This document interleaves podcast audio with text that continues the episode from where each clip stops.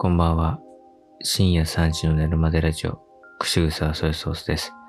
今夜もあなたが寝れるまで話します。よろしくお願いします。僕はラジオが大好きで、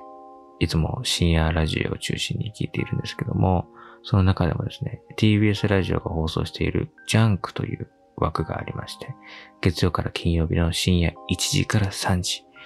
曜日ごとにパーソナリティが違って、伊集院光さん、爆笑問題の二人、それから山里亮太さん、おぎやはぎの二人、バナナマンの二人と、豪華な月金の帯、深夜の王道ラジオなんですけど、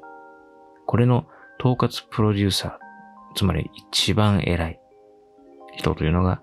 宮崎森文さんという方なんですね。で、この方が今回ですね、ラジオじゃないと届かないっていう、ラジオにまつわる今までの仕事の中で感じたことを考えたことを思っていることを書き留めたエッセイと、あとは一緒にお仕事されている方、それからこれからお仕事してみたいと思っている気になる芸人さんやアーティストの方たちと対談をして、それを一冊にまとめたものということなんですね。で、あの、まあ、僕はジャンクをね、あの、もう、中学の終わり、高校生上がったぐらいから、えーポッドキャストとか、ラジオとかで聞いていて、もうずっとね、そこからまだ15年以上、下手したらそんぐらいになるかな、聞いているので、いやね、ぜひね、この方の話とか、なんか読んでみたいじゃないですか。で、本を買ってね、あの、で、そのね、出版記念イベントっていうのにもこの間行ってきたんで、あの、その時のね、感想もちょっと話したいなと思うんですけど、なんかまず、その宮崎さんの印象として、すごい優しい方っていうのがあって、昔、僕はその、応募して、で、TBS ラジオのスタジオまで行って公開収録行った時なんですけど、宮崎さんも椅子に座ってこう見てたんですね。で、それを僕はこう横目チラチラ見てて、あ、宮崎さんだ、みたいな。有名なので、宮崎さん、みたいな感じになるわけです。何人かね、やっぱり挨拶というか、こう、いつも聞いてますみたいなこと言ってて、で、僕も休憩中にですね、ちょっとこう、合間をこう狙って、こう、言ってみたんです。あ、いつも聞いてます、みたいな。で、そしたら、宮崎さんわざわざ、えー椅子から立ち上がって、で、被っていたキャップを脱いで脱帽をして、で、こちらこそいつもありがとうございますと、お辞儀までしていただいて、恐縮、恐縮っていう感じで、あ、こちらこそすいません、みたいな感じになるぐらい、あの、すごい優しい方って、温厚というかね、そういう方っていうイメージがあって、で、まあそんな方が書かれる本なんでどんな内容なのかなと思ったら、やっぱりなんかその、暴露本とかね、当時あの人が嫌嫌だったとか、こんな嫌な思いをしたとか、そういう感じのことじゃないし、業界の裏側を暴くみたいな、あこんなことやってるんでしょって種明かしをするとかそういうことじゃなくて、なんか、その、芸人さんたちと接する中、ラジオを作る中で学んだこととか、えー次回の念を込めてこういうこと反省しましたとか、そういうのばっかりこう書かれていて、で、特にその極楽とんぼのお二人との対談のところでは、その加藤さんからこんなことを言われて、私はそれで反省をしてこういうふうに活かしていこうと思って、今でもそれを大切にしているんです、なんていうふうに、当時を振り返るシーンがあるんですけど、加藤さんは、そんなこと言ったっけって言って。それは、宮崎、お前が、ね、宮崎さん当時 AD とかですかね。宮崎、お前が、あの、そういうふうに受け止められたからいいいいんだけど、お前がすごいんだよっていう。俺らそんなつもりで言ってないからっていうふうに 言ってて、でも宮崎さんとしては、いやいや、そんなことないです。僕のためになってるんですってことを言っててっていう。まあ、その当時のお二人がどんな、合格トンボのお二人がね、どんな風に言ったかわかりませんけども、かなりね、怖い。怖いお二人というか、特に加藤さんはね、あの、宮崎さんも言ってましたけども、まあ、色付きのメガネをかけて、常に誰かを睨みつけてるようなね、観光鋭い、そういう人だったんで、で僕もね、めちゃイケとか見ていたんで、えー結構怖いイメージ。まあ、最後の方はね、あの、怖いっていうか、まあ、怖いけど、でも、なんていうの、もうお父さんだし、そういうなんかこう、優しい部分もね、もちろんあるっていうのは分かって見ててましたけど、あのね、この間、あの、日テレね、朝のスッキリの最終回で、加藤さんが、これ、あの、スッキリを17年やって、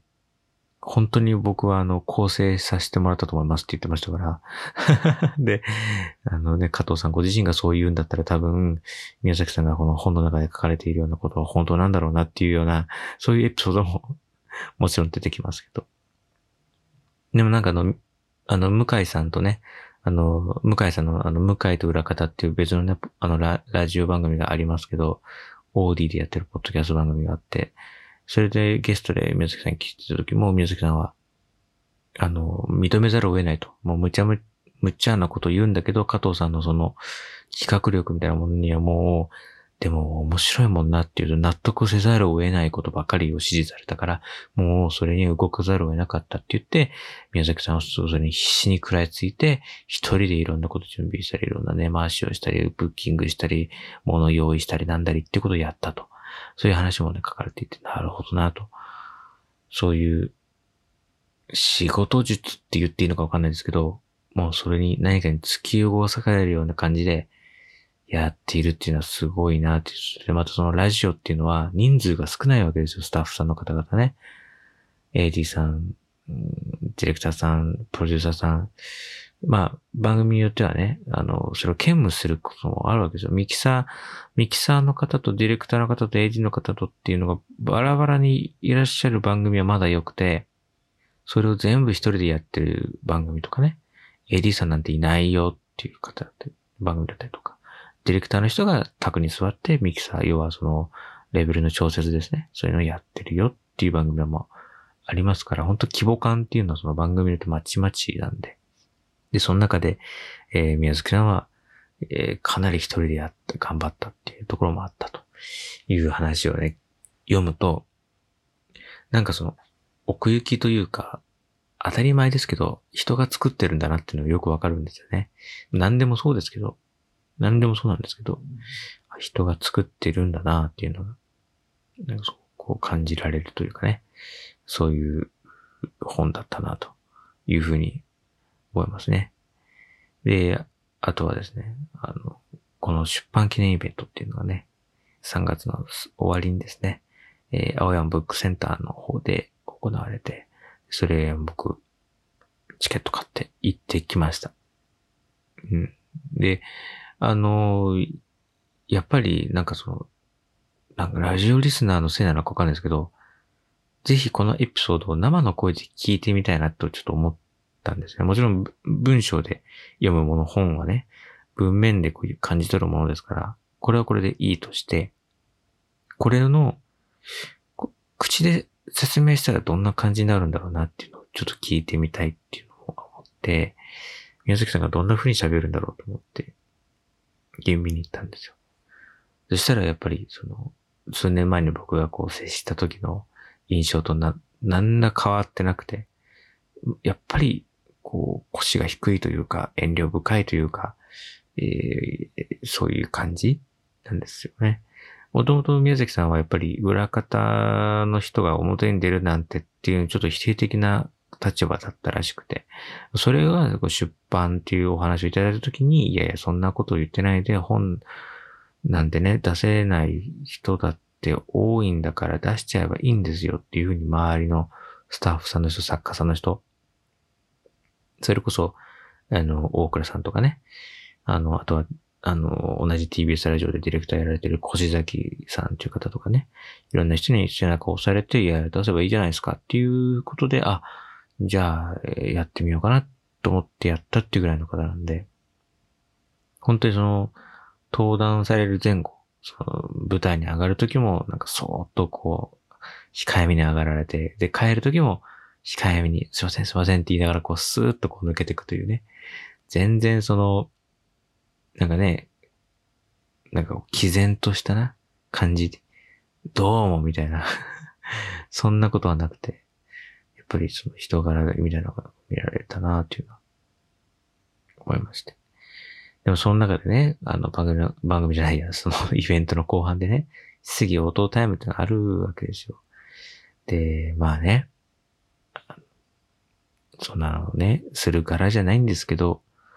でもやっぱり損だなと思ってね。やっぱこういう時にぐっと踏み出さないとと思って。で、あと相手はやっぱり宮崎さんってわ、ね、優しい方ですよ。で、僕が好きなラジオを作ってる人ですから、きっと、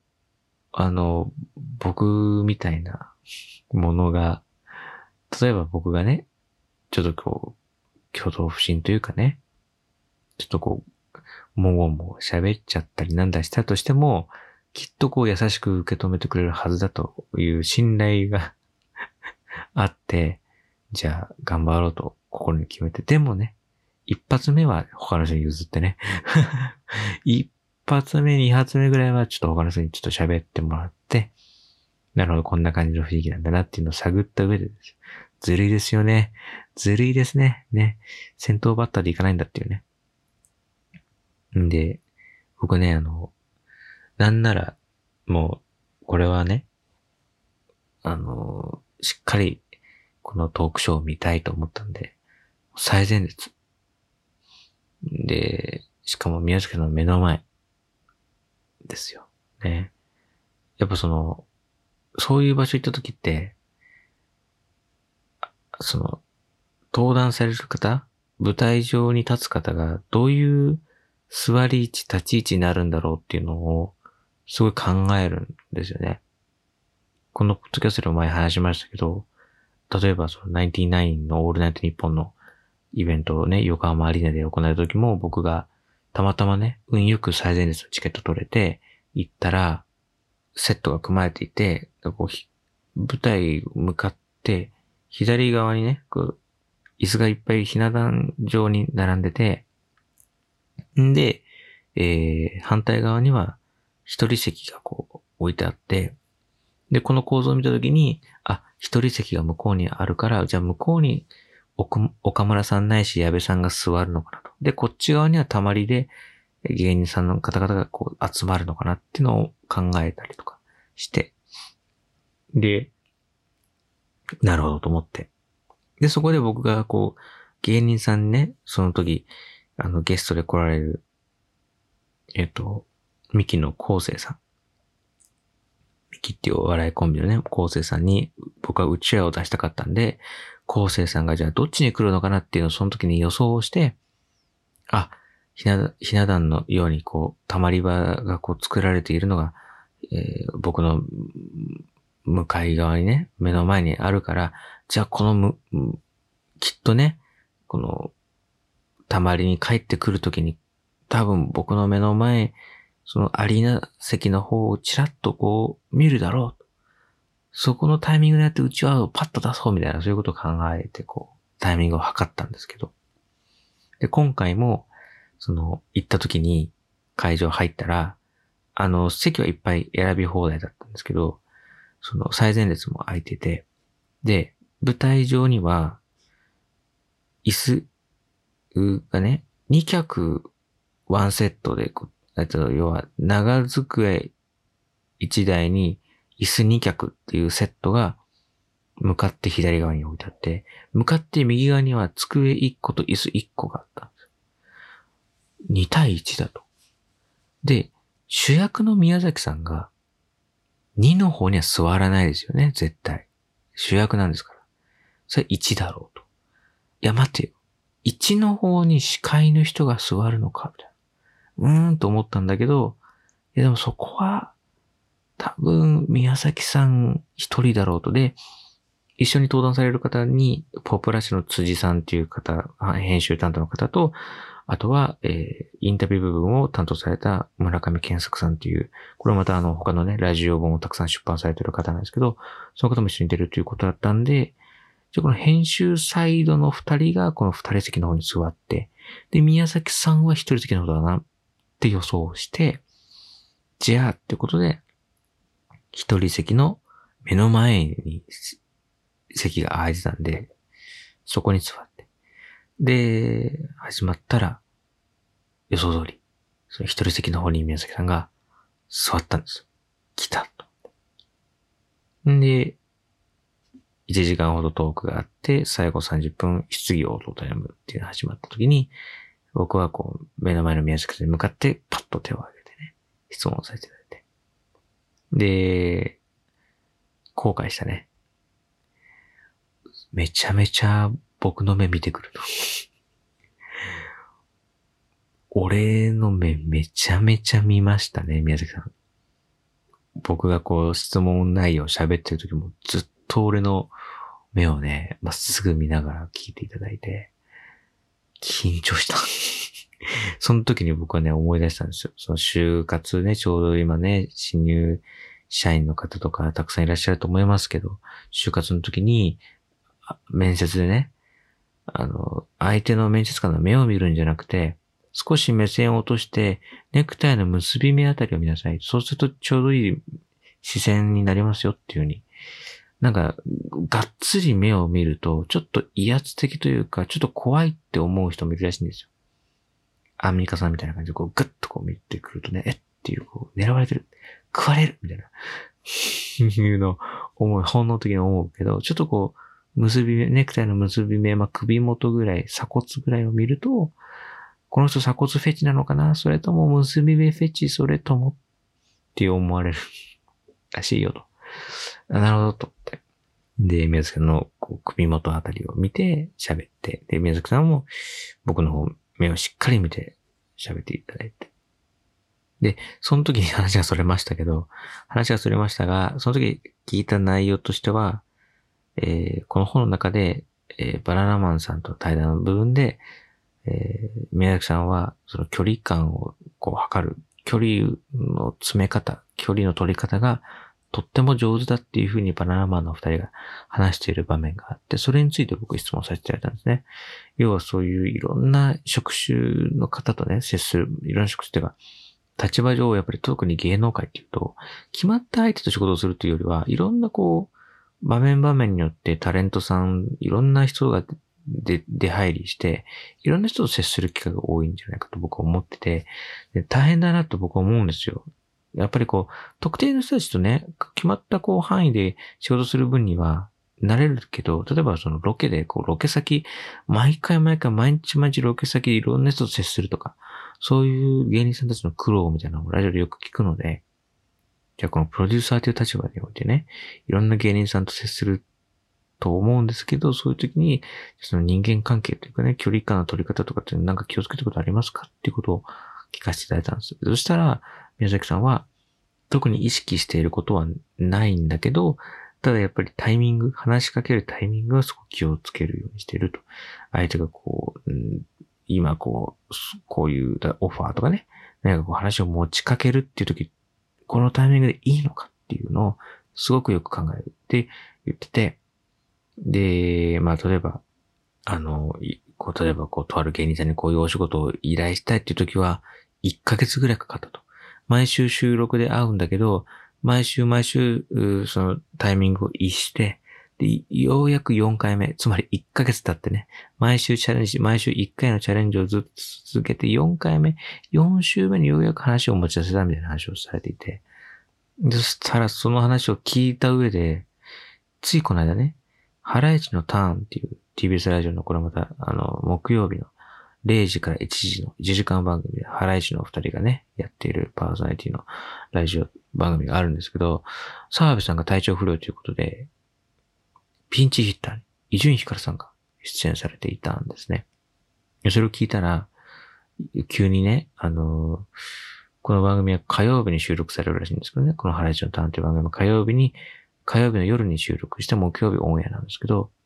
火曜日の朝にキュウリ宮崎から LINE が入ったと、伊集院さんがね、おっしゃってて。で、なんか、いろんなたわいもない会話をした時に、この LINE で恐縮なんですが、実は今夜空いてますかというふうに 来たと。で、なんかその、本当だったらこう、マネージャーを通すのが筋なんですけど、どうですかみたいな感じで来たと。こう、俺からの LINE に対して、宮崎が、ここでその話すんのみたいな。俺に直なのかよみたいなことを以前おっしゃってたんですけど、でも、残念ながら空いてるから OK しちゃったんだよ、なんていうふうにね、言って。で、収録来たんだよって話をしてて。で、その時に僕は、宮崎さんのそのタイミングを測るのが難しいっていう話を思い出して、なるほどな、宮崎さんもきっと、伊集院さんにこの代打のオファーを持ちかける方法、いつがいいかな、みたいなことをね、きっと悩まれた挙句、LINE っていうところに落ちたんだろうなっていうね。そういうのをこう、想像しながら聞いたりもね、します。で、結局ね、結果的には、伊集院さん開拓していただいて、そうやって出ていただいたってことは、宮崎さんのその、オファーも成功っていうことですからね。なるほどなっていう。そういうことがあるんだよっていうことをもう丁寧に説明していただいて話していただいて、目を見てね、めちゃめちゃ緊張したね。あれだね。ちょっとこう、ハス向かいあたりに座るのがベストだったかもしれないですね。その目の前ってことはないだろうっていうね。そんなね、記者じゃないんだからっていうね。本当にね。記者じゃないんだからって思いましたけど、でもね、序盤はね、宮崎さんがあの、バナナマンさんのお二人の、ね、経歴についてね、間違った情報をですね、このラジオじゃないと届かないっていう本の中に書いてしまったことについてですね、めちゃめちゃ謝ってました。だから、もう序盤30分くらいはね、もうまんまもろ、釈明会見。もう釈明、頭が真っ白、頭が真っ白みたいな状態で、もう本当にね、釈明会見ね、会場と化してましたから、ね、その時ばかりは僕も記者みたいな気持ちでずっとね、目の前で、その辛そうな宮崎の表情をじっと見ていましたけどね。番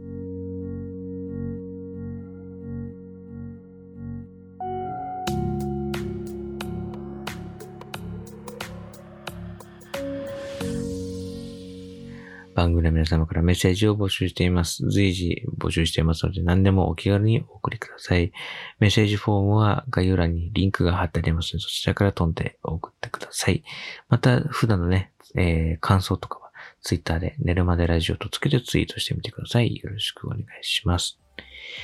あの、10版したいということでね、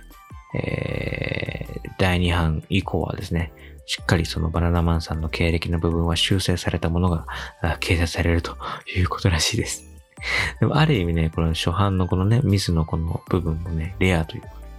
この部分ね、ちょうどね、このバナナムーンっていうね、バナナマンのお二人がやられてる、この、それこそジャンクですよ。宮崎さんがプロデューサーを務めているこのジャンクのバナナマンさんの曜日でバナナマンのお二人ご本人がですね、この本をパッと開いたら41ページに、その、ちょうどですね、そのバナナマンのお二人の経歴の部分が書かれている項で、で、俺のこれ、違うよこれっていう生放送中に発覚するっていうね、このね、抜群の流れがありましたんで、あのね、ラジオリスナー的にはですね、このままあの修正しないでやっちゃえばいいんじゃないのと思いましたけど、ただやっぱり、あの、これはね、痛恨の極みだということらしいので、修正がかかってしまうということなんで、もしね、そのあたり含めて楽しみたいという方は、できるだけ早く今書店に並んでいる初版本をゲットしていただければいいんじゃないかなというふうに思います。最後ね、サイン会というものもあって、サインをしていただいて、えー、そんなね、サイン本、ラジオじゃないと届かない、大切にしていきたいと思います。というわけで、えー、今夜はこの辺です。皆さん、おやすみなさい。